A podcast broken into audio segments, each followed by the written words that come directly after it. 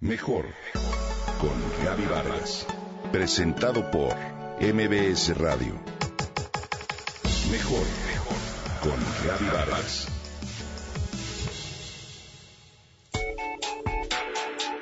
Fue la primera mujer que intervino ante el Tribunal Supremo y que desarrolló trabajos de jurisprudencia sobre cuestiones relativas a los derechos de la situación jurídica de las mujeres en nuestro país.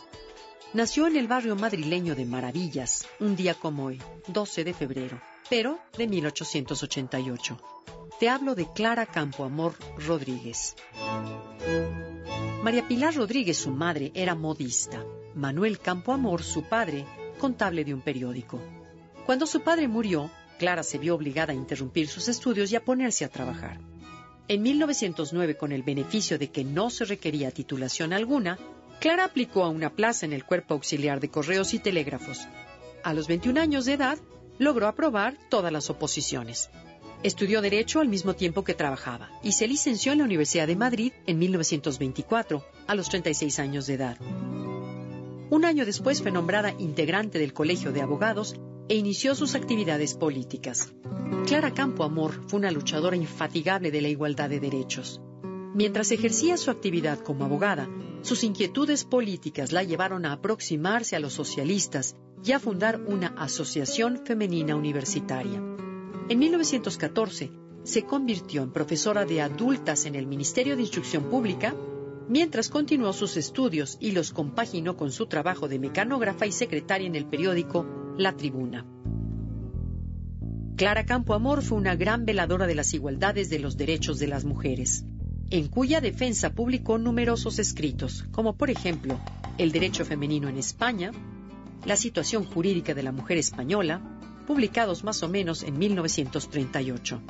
Fue una de los 21 diputados de la Comisión Constitucional, desde donde luchó con coraje a favor de la no discriminación sexual, la igualdad jurídica de los hijos o hijas, dentro y fuera del matrimonio, el divorcio y el voto femenino de hecho, fue una de las principales impulsoras del sufragio femenino en España, que se logró en 1931 y ejercido por primera vez por las mujeres en las elecciones de 1933.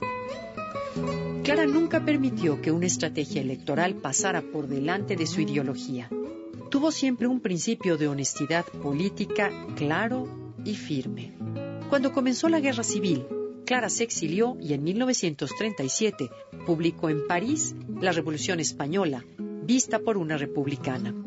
Campo Amor vivió unos años en Buenos Aires, donde tradujo, dio conferencias y escribió obras como El pensamiento vivo de Concepción Arenal, Sor Juana Inés de la Cruz y Vida y obra de Quevedo.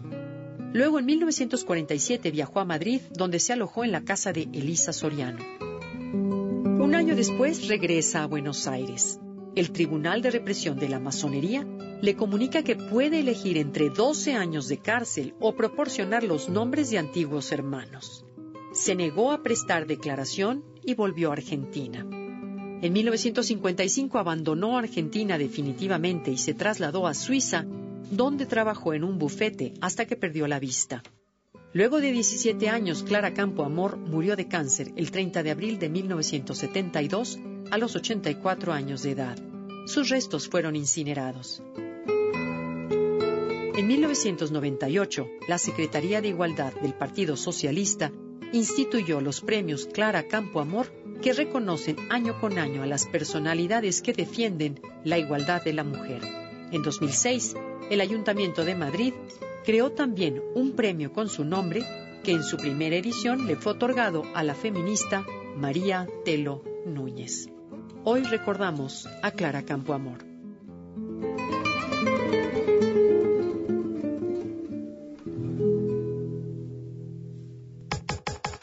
Comenta y comparte a través de Twitter. Gaby-Vargas. Gaby-Vargas. Mejor con Gaby Vargas. Presentado por MBS Radio.